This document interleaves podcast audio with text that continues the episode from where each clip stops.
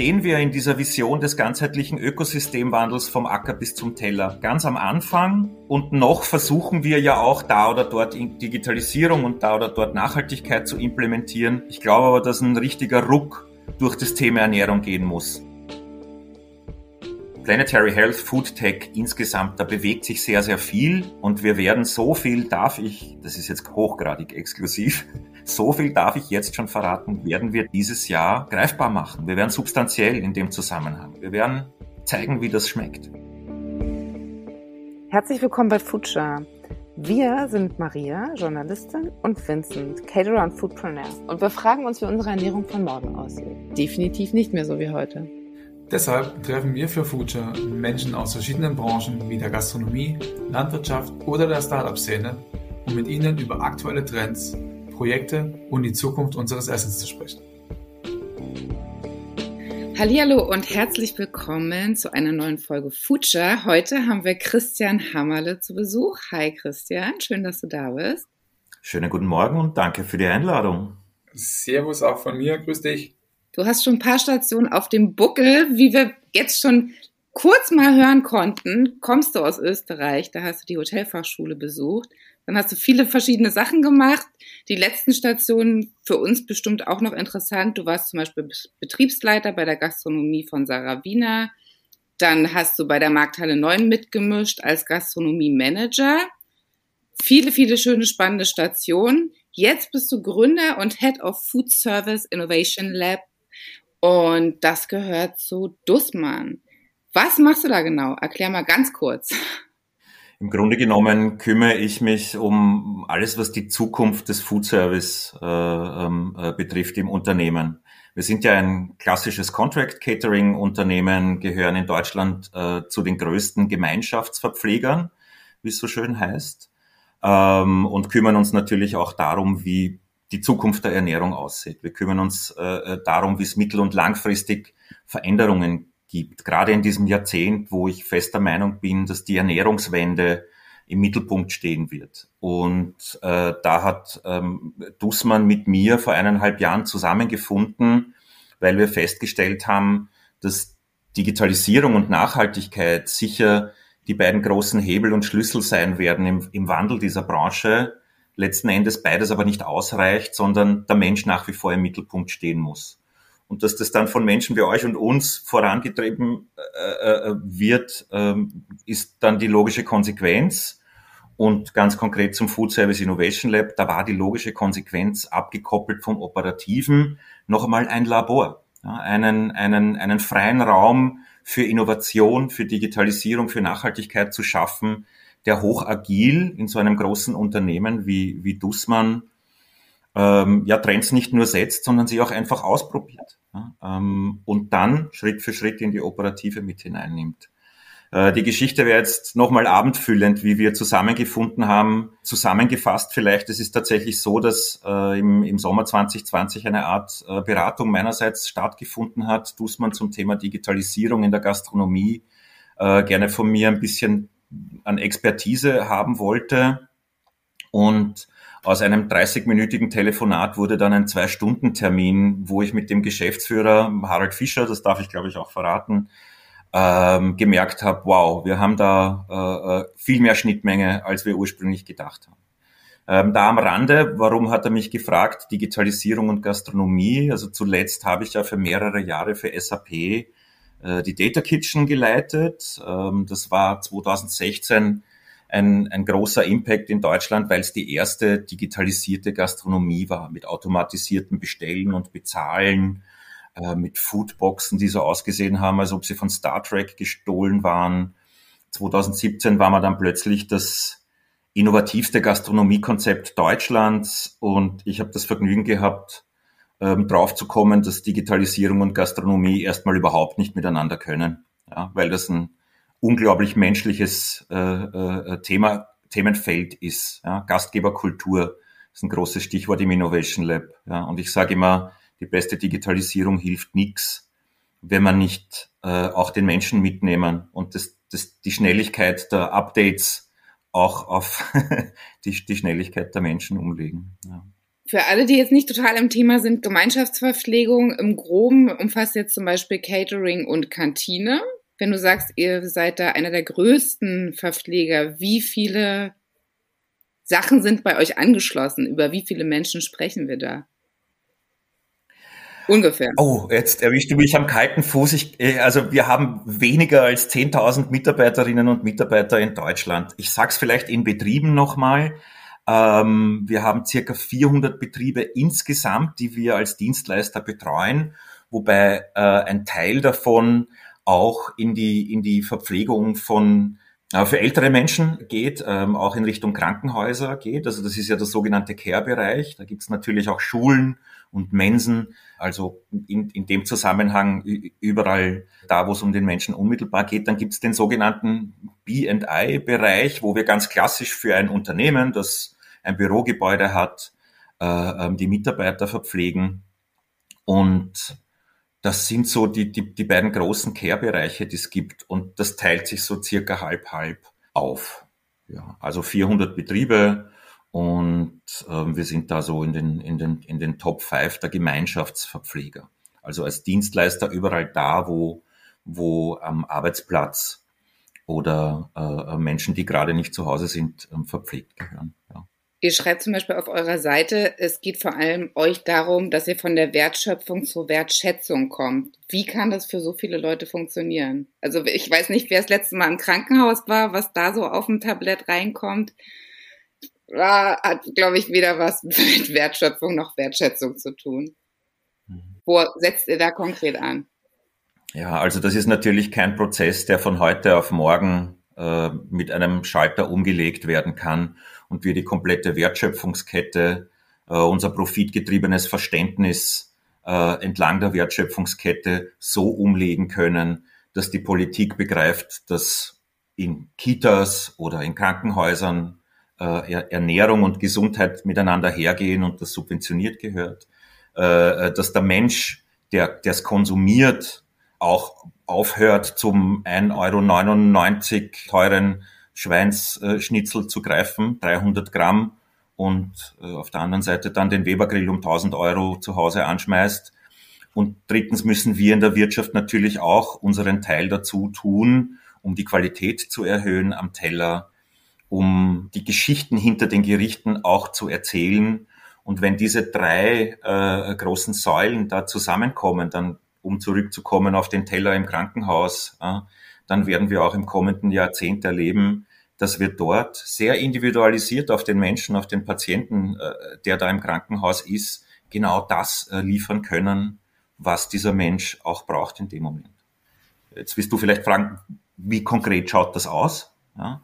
Oder würde ich mich jetzt fragen, und vielleicht kann ich da noch nachhaken, na ja, da kommt zum Beispiel Digitalisierung ins Spiel personalisierte Ernährung stelle ich mir so vor, dass zukünftig, wenn du, weiß ich nicht, eine Blinddarmoperation hast und eine Anamnese, eine sogenannte im Krankenhaus vorab vorgenommen wird, in dieser Anamnese schon dein Ernährungsscoring mit aufgenommen wird, so dass das digitalisierte Warenwirtschaftssystem im Hause weiß, morgen kommt Maria, die mag keinen Knoblauch, äh, die braucht laktosefreie Gerichte, und äh, äh, glutenfreie Gerichte. Und dann geht automatisch über ein großes Rezepturdatenmanagement für dich eine individualisierte Ernährung äh, ähm, äh, zu dir ans, ans, ans Krankenbett, wo du vielleicht sogar einen Tag früher aus dem Krankenhaus raus kannst, weil die Ernährung dazu beiträgt. Das freut natürlich den Krankenversicherer. Ob es das Krankenhaus gleichermaßen freut, weiß ich noch nicht. nicht. To be discussed. Aber nur mal, um diesen Prozess zu verstehen, wo wir mit nahtloser Digitalisierung entlang der Wertschöpfungskette hinwollen. Das ist ganz gut. Äh, das ist die Frage, wo ich als, als nächstes hinten wollte, und zwar eure Mission, so ein bisschen äh, Plattformökonomie, nahtlose Digitalisierung und äh, das, was uns tatsächlich halt dann sehr interessiert, in welcher Größe der Kinderschuhe stecken wir denn da gerade noch? Ha! ich glaube, wir sind noch nicht mal auf die Welt gekommen. Äh, äh, auch wenn das manche vielleicht nicht gern hören. Die, die Babyschuhe werden wir uns in den nächsten ein, zwei Jahren, glaube ich, alle anziehen. Wir haben jetzt den Gedanken gezeugt. Lass, es, lass uns bei der Metapher bleiben. Ja. ja. Ähm, aber wir stehen ganz am Anfang. Weil das so ein, ein komplexes Thema ist. Ja, wir müssen ja mit der Natur sozusagen Geschäfte machen und mit der ist einfach schwer, Geschäfte zu machen. Wo stehen wir in dieser Vision des ganzheitlichen Ökosystemwandels vom Acker bis zum Teller? Ganz am Anfang und noch versuchen wir ja auch da oder dort Digitalisierung und da oder dort Nachhaltigkeit zu implementieren. Ich glaube aber, dass ein richtiger Ruck durch das Thema Ernährung gehen muss. Was meine ich damit? Naja, so wie zum Beispiel in der Mobilitätswende vom Verbrennungsmotor jetzt alles in Richtung E-Mobilität geht, um, um nur so eine Größenordnung des Veränderungsprozesses und der Notwendigkeit äh, vielleicht greifbar zu machen. Jetzt, wenn wir von Veränderungsprozessen äh, sprechen, kommt man immer drauf, also man kann ja nicht das Rad neu erfinden. Und äh, in unserem Vorgespräch hattest du auch was gesagt, was mir äh, sehr positiv im, im, im Hirn geblieben ist. Und zwar sprichst du von einer denkmalgeschützten Kernsanierung der Gemeinschaftsverpflegung. Tatsächlich sehr schwierig, das nicht direkt weiter zu verwenden, diese Metapher. Aber was, was wären denn, oder was sind denn aktuell, bevor wir jetzt in die Zukunft schauen, die Stützpfeiler, die, um die drum äh, saniert werden müssen? Muss. Also unter äh, äh, schön, dass du den Begriff hervorholst, ja, weil es ist tatsächlich ein schönes Bild zu sagen, wir gehen jetzt in eine denkmalgeschützte Kernsanierung. Und was ist denn das, der denkmalgeschützte Teil? Das ist die Genusskultur, die all, in all jenen steckt, die in der Dienstleistung zu Hause sind, nicht nur in der Gemeinschaftsverpflegung. Jeder, der nur ansatzweise irgendwann mal Berührung mit Gastronomie hatte, hat das aus einer gewissen Leidenschaft herausgetan, äh, getan, Gastgeber zu sein ja, etwas Gutes zu tun, wo am Ende des Tages jemand wieder aus einem Restaurant rausgeht und sagt, boah, das hat so gut geschmeckt und die Leute waren so nett. Also ich glaube, dass wir mit denkmalgeschützter Kernsanierung äh, auch den Claim äh, veröffentlichen könnten mit Innovation zurück zur Tradition. Das heißt, jetzt vielleicht ganz konkret bei Dussmann und bei den, ich glaube, äh, mehreren tausend Menschen, die in der Dienstleistung arbeiten, die haben alle Bock die haben alle Bock, ein gutes Produkt auf den Teller zu bringen. Die haben alle Bock, äh, äh, dieses Produkt, sich mit diesem Produkt zu identifizieren. Nur sind uns natürlich aus der preisgetriebenen Natur der Branche heraus da oder dort die Hände gebunden. Das heißt, es ist angerichtet, die Menschen sind da, die haben Lust, mehr Qualität auf den Teller zu bringen. Ich glaube, wir brauchen einfach nur die Werkzeuge, die die Preise gleich bleiben lassen ja, äh, bei gestiegener Qualität. Und da glaube ich, ist eben ein Schlüssel zu sagen, wir haben entlang der Wertschöpfungskette viele analoge Prozesse, die wir automatisieren können. Ein Beispiel, Inventur. Im Normalfall geht der Chefkoch mit seinen Mitarbeitern einmal im Monat durch die Kühlhäuser, durch die Trockenlager und zählt und macht und füllt in Excel-Tabellen ein. Es gibt smarte Kühlhäuser, die dir sagen, Christian, ich habe noch 300 Liter Milch und 24 Kilogramm Karotten. So, also wirklich ganz, äh, ganz vereinfacht gesagt, um es auch für, Leute außerhalb der Bubble dann nochmal greifbar zu machen. Und wenn wir solche Prozesse automatisieren, dann holen wir Köche und mit Köchinnen und Mitarbeiter und Mitarbeiterinnen wieder zurück in die Kreativität und zurück in diese Wertschätzung ihrer Dienstleistung. Wir müssen nur aufpassen, dass wir die gewonnenen fünf Euro vielleicht in dem Zusammenhang pro Tag äh, und pro Betrieb nicht wieder in unsere Dollarzeichen in den Augen stecken, damit wir am Ende des Jahres sagen, boah, der Deckungsbeitrag war 0,5 Prozent noch besser geworden. Also das heißt, wir müssen auch Berechenbarkeiten schaffen, die über diesen klassischen jährlichen profitgetriebenen äh, Review äh, drüber hinausgeht. Ne? Wir müssen Nachhaltigkeit messbar machen. Tun wir ja auch schon. Ja, es gibt äh, ähm, Apps, die CO2 messbar machen und die zeigen, schau mal, ja, dein Footprint hat auch einen Wert. Das gleiche beim Nutrition Score übrigens. Du hast jetzt ein paar schöne Beispiele für die Digitalisierung genannt. Ich glaube, da können sich viele Leute schon was darunter vorstellen. Eure zweite, euer zweiter Punkt bei der Mission ist die Plattformökonomie. Kannst du dazu vielleicht noch mal was sagen? Was kann man sich darunter vorstellen?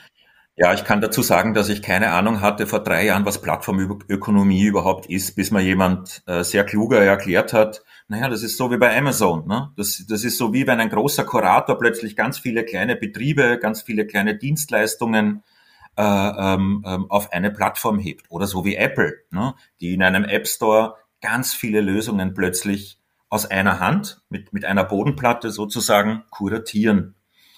Und ich glaube auch, dass uns im Thema Ernährung, was heißt ich glaube, es passiert ja schon, Stichwort Amazon, apropos, ne? Amazon Go, Supermärkte, da ist der Lebensmitteleinzelhandel alerted, ja? da passiert einiges.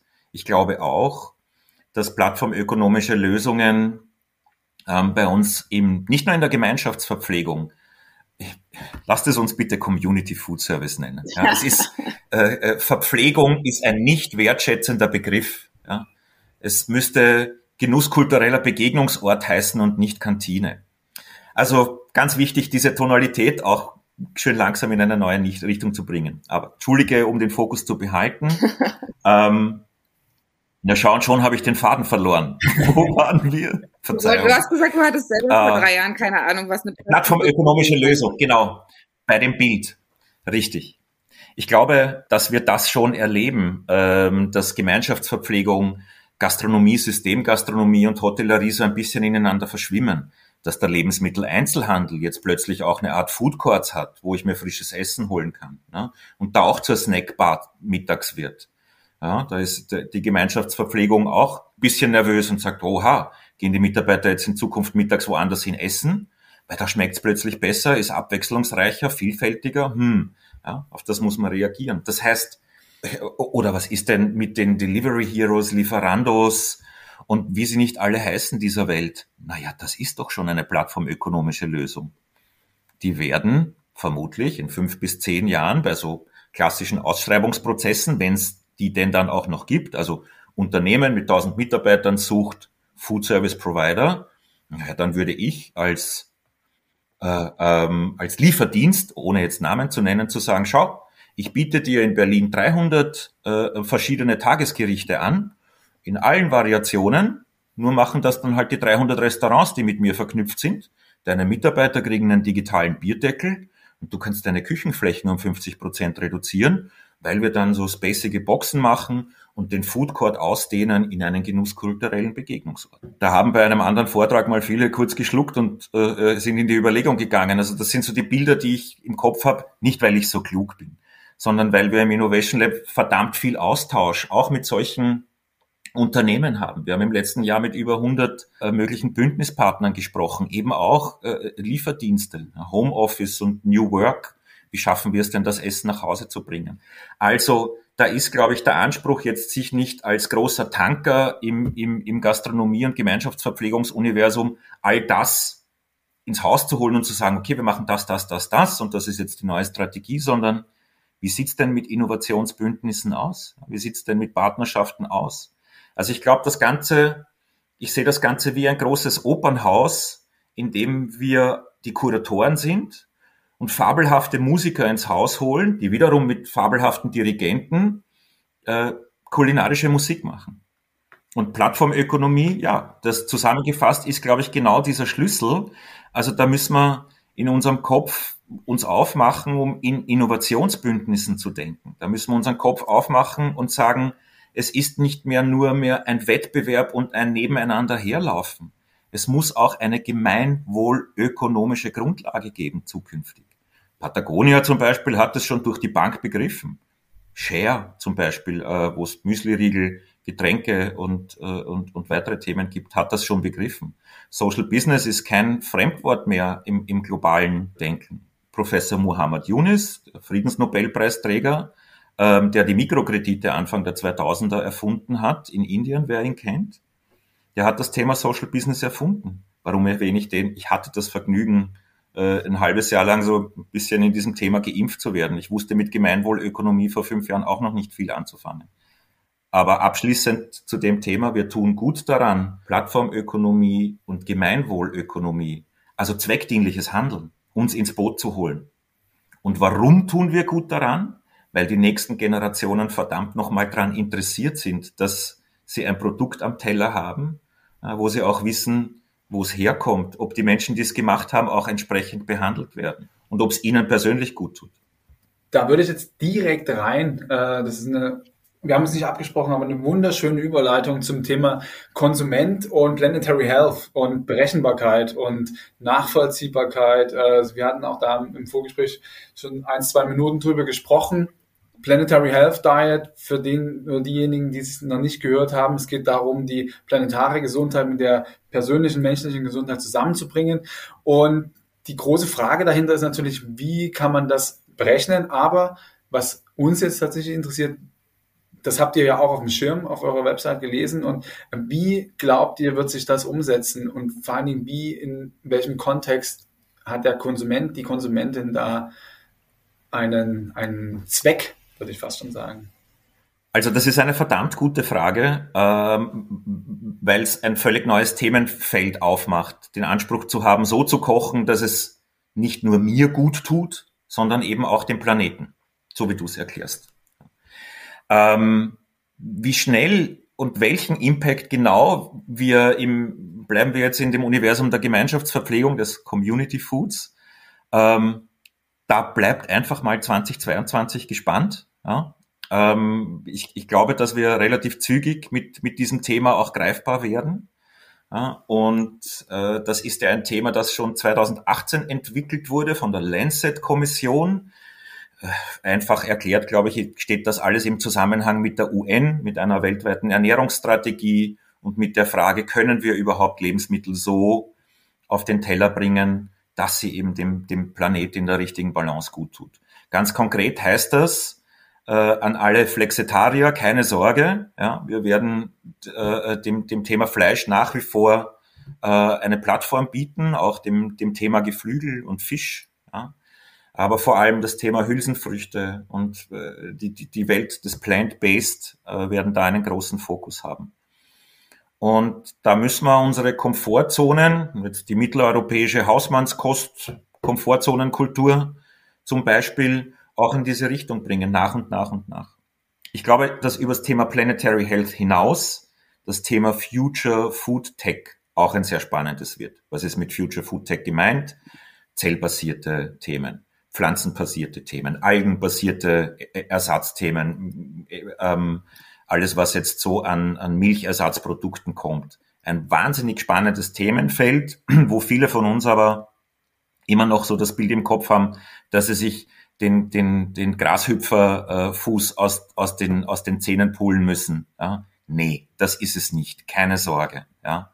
Ich hatte das Vergnügen, kleiner Sidekick, einen 3D-gedruckten Fleischersatz zu probieren, von einem Berliner Sternekoch gekocht, letzten Herbst. Und dachte auch, hm, ja. Aber wir würden alle staunen, wie weit diese Industrie ist, dass sie unsere Komfortzone und unsere Genusskultur bedient und auf der anderen Seite aber einen völlig anderen Impact planetarisch gesehen äh, hat. Das heißt, Planetary Health, Food Tech insgesamt, da bewegt sich sehr, sehr viel und wir werden so viel, darf ich, das ist jetzt hochgradig exklusiv, so viel darf ich jetzt schon verraten, werden wir dieses Jahr äh, greifbar machen. Wir werden substanziell in dem Zusammenhang. Wir werden zeigen, wie das schmeckt. Vielleicht gibt's ja dann noch wieder einen Podcast mitten aus Berlin live aus. Ja, und mehr verraten wir jetzt nicht. Klingt sehr spannend. Ich freue mich drauf. Und vielleicht auch mit was zu essen. Vielleicht so richtig mit Sehen. Definitiv.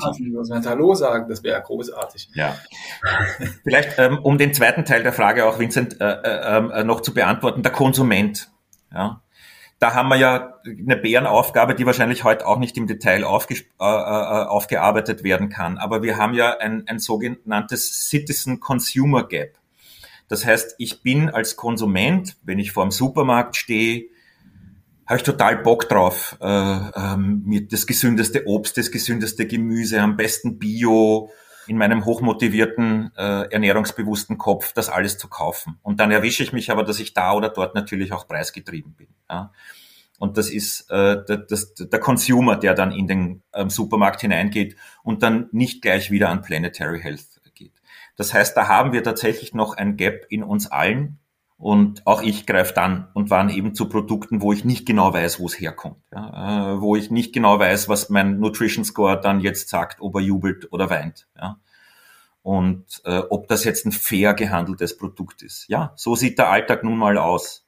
Aber wie gesagt, es ist eine Reise äh, in diesem ganzheitlichen Ökosystemwandel, die wir begonnen haben. Und wo ich mich übrigens total freue, dass ich heute mit euch drüber reden darf. Jetzt hast du ja theoretisch ganz, oder nee, auch praktisch hast du ganz viele Versuchskaninchen allein schon durch euren Anschluss an Dussmann. Über viele Sachen haben wir gesprochen, das klingt alles wahnsinnig spannend. Wie viel habt ihr denn tatsächlich schon mal konkret umgesetzt? Gab es schon Fails?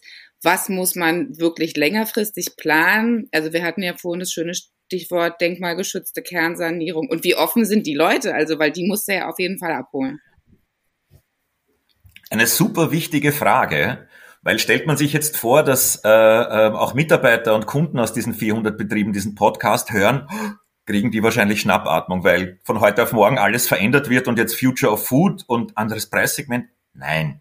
Also wir müssen immer davon sprechen, dass diese 400 Betriebe äh, ähm, ein operativer Bereich sind, der, wenn, dann natürlich so wie überall anders auch nach und nach und nach diesen Wandel erleben wird. Wir reden ja immer im Rahmen des Food Service Innovation Lab, im Rahmen dieses Labors, wo wir natürlich auch mal von heute auf morgen auf unsere Speisekarte eine, eine, eine Future Food Rezeptur holen können. Und da wollen wir zuerst mal natürlich mit Kunden, mit Mitarbeitern, mit Menschen aus, aus der Branche in den Dialog gehen. Ja. Wie viel Sinn das macht. Das heißt, das Schöne am Innovation Lab ist, dass wir diesen Zwischenschritt sehr schnell umsetzen können, äh, ausprobieren können, in der Küche die Verzweiflung der Köche sehen können, wenn dieses pflanzenbasierte Fleischersatzding nicht so im Konvektomaten fertig wird wie das andere Ding und man sein ganzes Know-how über den Haufen werfen kann. Das zieht ja einen Rattenschwanz an Veränderungen in den Prozessen nach sich.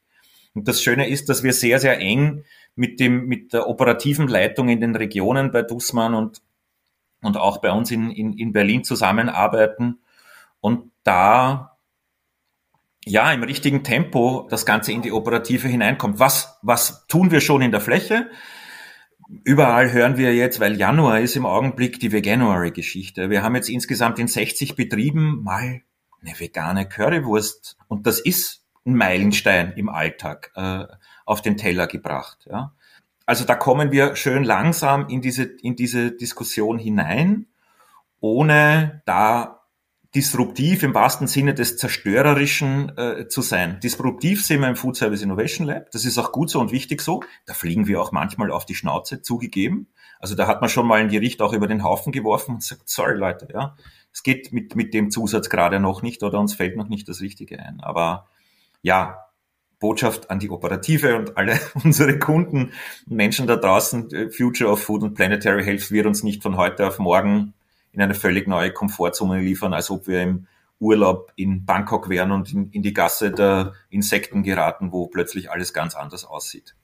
So wird es nicht passieren. Wie schaut denn ähm, das, das Lab infrastrukturell aus, wenn ihr so neue Dinge entwickelt? Wie kann man sich das vorstellen? Seid ihr da erstmal in so einem kleinen Räumchen und probiert? Oder vielleicht kannst du da noch so ein, zwei Sachen sagen, das lebbar zu machen.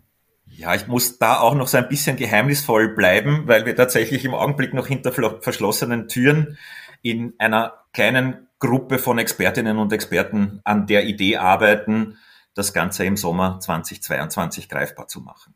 Äh, wer ein bisschen im Social-Media-Bereich mit äh, hat, ähm, Olga Graf äh, ist da mit dabei, die in der Food Service, in der Future Food Branche bekannt dafür ist, dass sie im, im Thema Nachhaltigkeit, im, im Thema Performance-Kulturwandel eine, eine Koryphäe ist. Wir sind äh, zusammengekommen vor einem halben Jahr und äh, Olga ist für mich so ein bisschen die Schnittstelle auch in die klassische Agrarkultur, ja? in, in, in die klassischen Methoden, die natürlich auch mit traditionellen Ideen wie dem Fermentieren zum Beispiel, was vor, vor vielen Jahren ganz, ganz spannend war und jetzt in den Alltag hineingearbeitet wurde, ein großes Know-how hat. Dann gibt's bei mir mittlerweile den Begriff der Culinary Masterminds. Also Köchinnen und Köche, die sich darauf einlassen, so einen zellbasierten Fleischersatz zum Beispiel mal in ihr, ihren kreativen Prozess der Gestaltung von Rezepturen mit einzubinden. Und da wird halt jetzt im Augenblick äh, ähm, in, in, in so einer kleinen Taskforce mal ganz konkret am, am Herd probiert. Es wird natürlich aber auch in Richtung Wirtschaftlichkeit äh, ähm, in der Schnittstelle zu unserem Controlling, in der Schnittstelle zu unserem Zentraleinkauf gesprochen, diskutiert, manches Mal auch die Hände über dem Kopf zusammengeschlagen. Wir haben ja teilweise komplett äh, andere Preissegmente.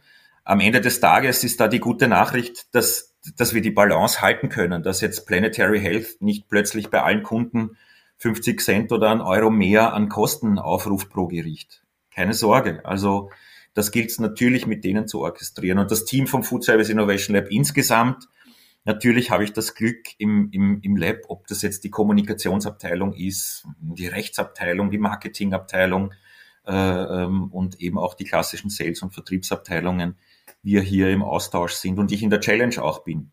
Weil da kriegt man halt oft mal die Sache, na ja, wir müssen sie auch in den Alltag hinein orchestrieren. Nur kleine Fußnote, Olga Graf hatten wir natürlich hier auch schon mal im Podcast.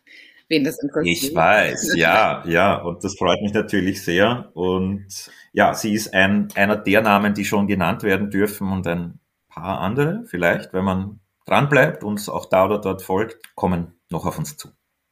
Das hattest du bei, bei dem Ansatz Plattformökonomie schon mal angesprochen, ähm, wie die Entwicklung oder wo die Entwicklung hingehen könnte in, in der Zusammenarbeit für äh, auch den breiteren Gemeinschaftsverpflegungsmarkt. Aber kannst du da vielleicht noch, habt ihr da schon Ideen entwickelt, wie ihr das einer breiteren Masse dann zugänglich machen wollt? Also weil ihr entwickelt ja Innovationen nicht ausschließlich für Dosmann, sondern ähm, seid ja schon da auch erpicht darauf, dass eben die Ernährungswende auf der breiten Ebene geschieht. Ja, da, sind, da stecken jetzt zwei Antworten in meinem Kopf. Zum einen zum, zum Thema Ernährungswende ganz allgemein und welchen Impact äh, äh, wir da erzielen wollen und zum anderen, äh, wo so die Innovationsbündnisse oder die Herausforderungen im, im Alltag der Gemeinschaftsverpflegung stecken. Also äh, wir haben ja im, im, im letzten Herbst äh, schon einmal gesehen, dass wir im Raum München die Anforderung hatten, sowohl für ein Gebäude, in dem viele kleine Unternehmen ohne Kantine zu Hause sind, eine, eine, einen genusskulturellen Begegnungsort, eine, einen Community Food Space zu etablieren, aber auch im Umkreis von ein, zwei, drei Kilometer, da Leute gerne frühstücken wollen würden, da gerne Mittagessen wollen würden. Also da ist ein hybrides Konzept aus Restaurant und Kantine entstanden. Flavor Network nennen wir das. Ja und machen hier zum ersten Mal greifbar, dass gerade in Ballungsräumen zukünftig, Stichwort Coworking Spaces, und in Berlin Mitte ist das zum Beispiel der Fall, wo wir am, am Hackischen Markt äh, früher mit der Data Kitchen zu Hause waren.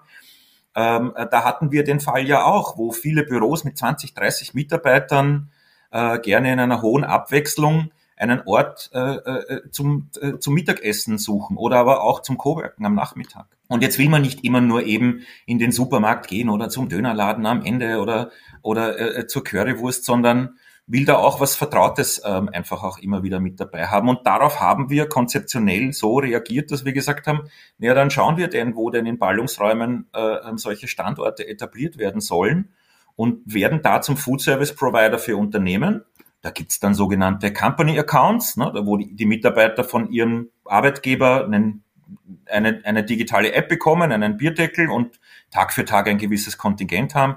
Ich kann aber auch, wenn ich nicht dort arbeite, digital bestellen und bezahlen. Also das ist, glaube ich, so einen, äh, eine Richtung, die relativ neu ist, dass Unternehmen auch ihre Türen zur Öffentlichkeit hin öffnen, so wie es die SAP mit der Data Kitchen und dem Data Space ja auch gemacht hat.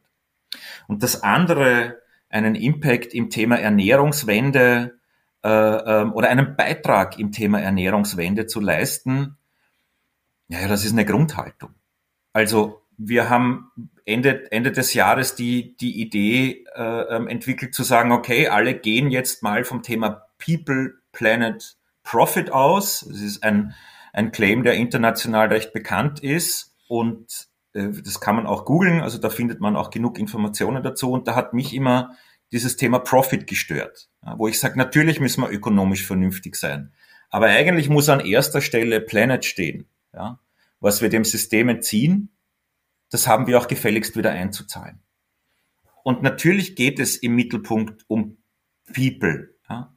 um das Vereinigen von Know-how auf der einen Seite, also Innovationsbündnisse, und den Menschen auf der anderen Seite eine Zufriedenheit äh, äh, ähm, zu geben. Ja? Nicht nur auf der Blutzuckerspiegelebene, äh, sondern eben auch auf dem, äh, was, was das gute Gefühl bei einem guten Essen gibt. Und warum steht da als drittes äh, Purpose? Naja, weil wir unser Handeln zweckdienlich ausrichten wollen. Wir haben mehr als nur Profit getrieben am Jahresende unseren Gewinn zu steigern Jahr für Jahr und ein Wachstum voranzutreiben große Überraschung äh, in den 2000er Jahren. Die Ressourcen sind nicht unerschöpflich. Ja, ich bin aus allen Wolken gefallen. Man möge mir den Sarkasmus jetzt an dieser Stelle so ein bisschen verzeihen. Aber wir haben ja in der Ernährungsindustrie die letzten 30, 40 Jahre tatsächlich so gewirtschaftet, als ob es keinen Morgen geben müsste. Und diese Grundhaltung ändert sich jetzt.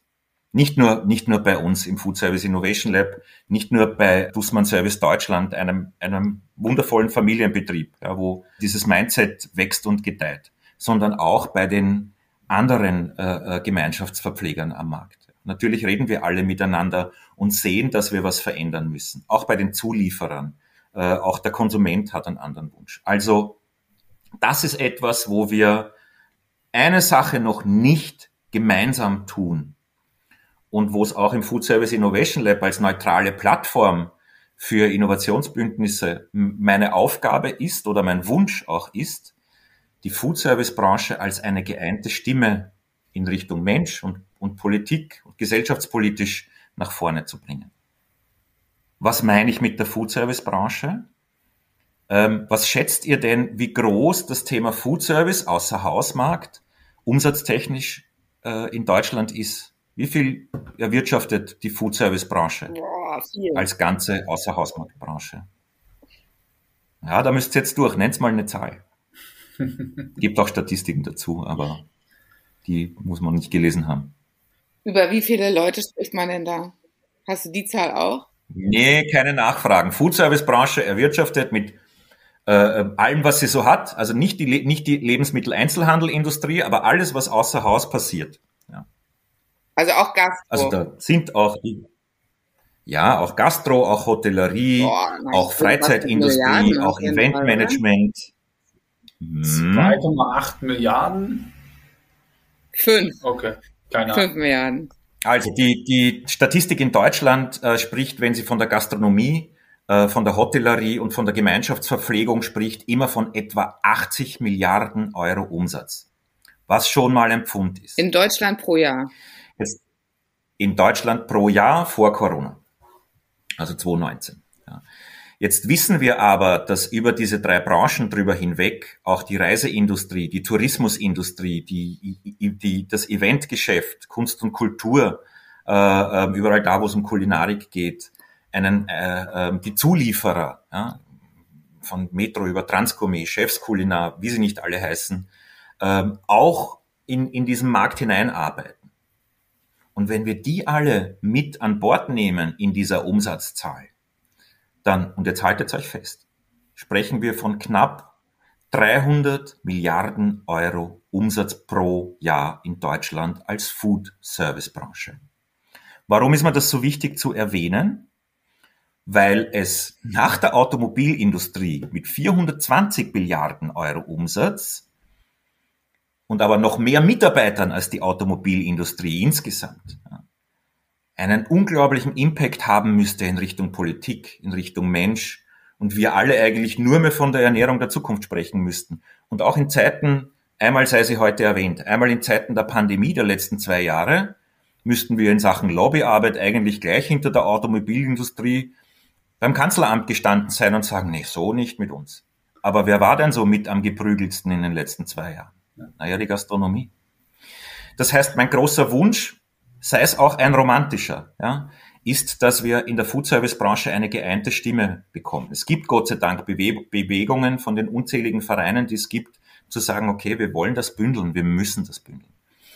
Weil ich habe hab das Vergnügen gehabt, vielleicht da noch kleine Anekdote am Rande, im Bundestag zu sein, letztes Jahr im Herbst, eingeladen zu sein, mal mit, mit Abgeordneten zu sprechen. Und da habe ich gefragt, sage ich, jetzt, wieso ist denn das jetzt so, dass wir äh, äh, da nicht den größeren Impact bei euch und die größere Wahrnehmung erzielen. Ich versuche es jetzt sehr vereinfacht zu erzählen. Ja. Und dann sagen die, Christian, stell dir vor, ich krieg 200 verschiedene E-Mails von 100 verschiedenen Vereinen pro Tag mit unterschiedlichen, bitte kannst du da an dem Gesetz was ändern, bitte kannst du da die Idee noch mit aufnehmen, ähm, einmal der, aus der Tiefkühl, dann aus der Geflügel, äh, dann aus der aus der Plastikgeschirr, Verbandsindustrie, aus der, also was weiß denn ich, was es da alles gibt? Wir sind so vielschichtig und facettenreich. Ja, wo sollen wir denn da anfangen, gesellschaftspolitisch gesehen Veränderung voranzutreiben? Und da ist es, glaube ich, auch eine ganz große Aufgabe, nicht nur vom Food Service Innovation Lab, im Thema geeinter Stimme im Food Service, uns dieser Reichweite bewusst zu sein. Ja, wir berühren ja jeden Menschen in Deutschland Tag für Tag, wenn er nicht zu Hause in der eigenen Küche was zubereitet. Ne, nehmen wir das doch als Shoutout an alle Gastronomen und Gastronominnen, sich zu bündeln. Ähm, und lasst uns damit doch zu unseren Future-Fragen kommen. Wir sind jetzt schon latent über, der, über unserer regulären Zeit, aber das ist überhaupt gar kein Problem. Äh, das machen wir ja gerne. Und genau, und eine der letzten fünf Fragen, lieber Christian, ist, was hast du als letztes gegessen? Ich hatte gestern Abend meinen Flexitanuary. ich habe voll eiskalt erwischt. Ich habe ein tolles Filet Mignon gegessen und ich glaube Brechbohnen heißt das in Deutschland dazu. und ein schönes Glas Sauvignon Blanc dazu, weil ich kein Rotweittrinker bin. Und ich bin momentan in einer äh, äh Intervallfasten heißt das, ja. Mhm. Also 16, also ich, mein Porridge wartet auf mich nach dem Podcast. Mittags esse ich das dann. Apropos, nenne ein Lebensmittel für die Zukunft. Unser geistiges Gehirnschmalz, dass wir ganz viel zu uns nehmen müssen, damit wir die Ernährungswende vorantreiben können.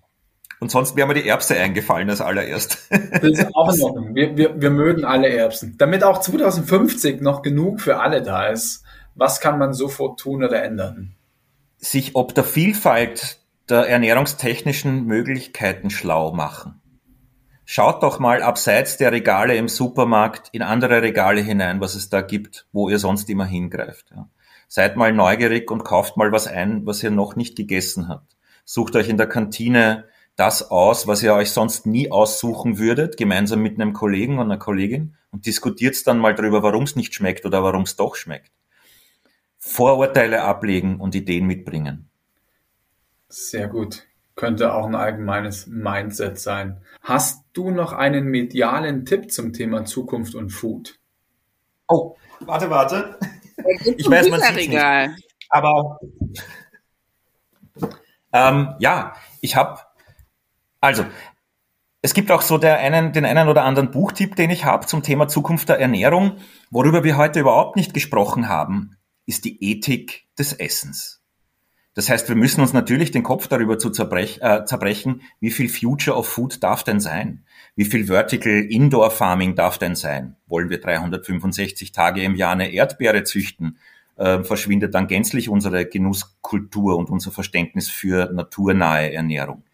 Deswegen ist das Thema Ethik des Essen eines, wo ich wärmstens empfehlen kann, auch wenn es 500 Seiten lang ist, sich ähm, mit dem Gastrosophen Harald Lemke auseinanderzusetzen, der die Einführung in die Gastrosophie und die Ethik des Essens mal in einem dicken, aber äußerst lesenswerten Band erzählt hat. Da kriegt man die Geschichte tatsächlich vom Anfang der Menschheit bis heute wie, wie wir eigentlich äh, ethisch gesehen äh, zum Thema Essen stehen. Das erdet.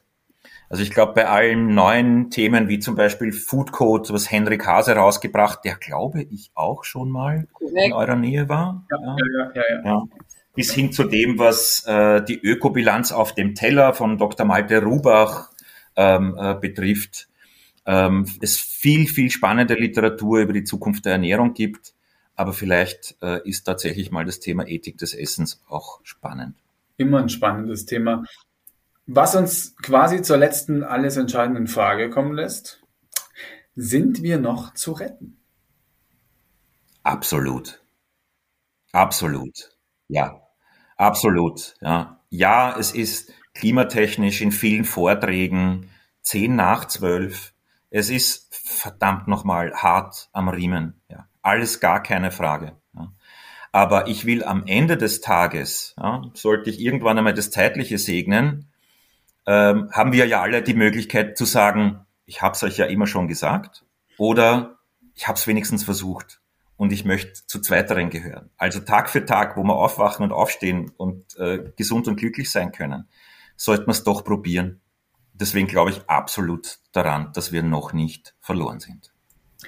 Vielen lieben Dank, lieber Christian. Das waren noch wundervolle Schlussworte. Äh, wir danken dir für deine Zeit, für deine, für deinen Input, für dein, äh, ja, für deine Insights auch äh, aus dem Innovations Lab und hoffen, dass wir uns alsbald mal in Persona sehen. Ja, euch beiden, liebe Maria, lieber Vincent, tausend Dank für diese spannenden Fragen.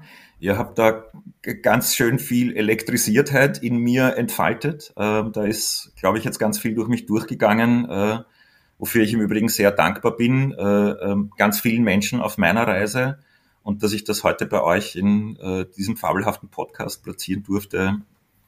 Tausend Dank. Wir hören uns dann im Sommer nochmal mit den schönen, spannenden Geschichten, mit denen ihr dann auch raus dürft. Sehr, sehr gerne. Cool. Dann würde ich sagen, schönes Wochenende und bis bald. Tschüss. Ja. Vierte und Baba. So, das war's mal wieder mit einer Folge Future. Schön, dass du dabei warst. Wenn du irgendwie Anregungen hast oder meinst, du kennst wen, den wir unbedingt mal vors Mikrofon holen sollten, äh, schreib uns einfach. Und hinterlass uns natürlich super gerne eine Bewertung, vertag uns, schenk uns Sterne und drück den Abo-Button. Vielen Dank fürs Zuhören. Bis zum nächsten Mal. Bis die Tage.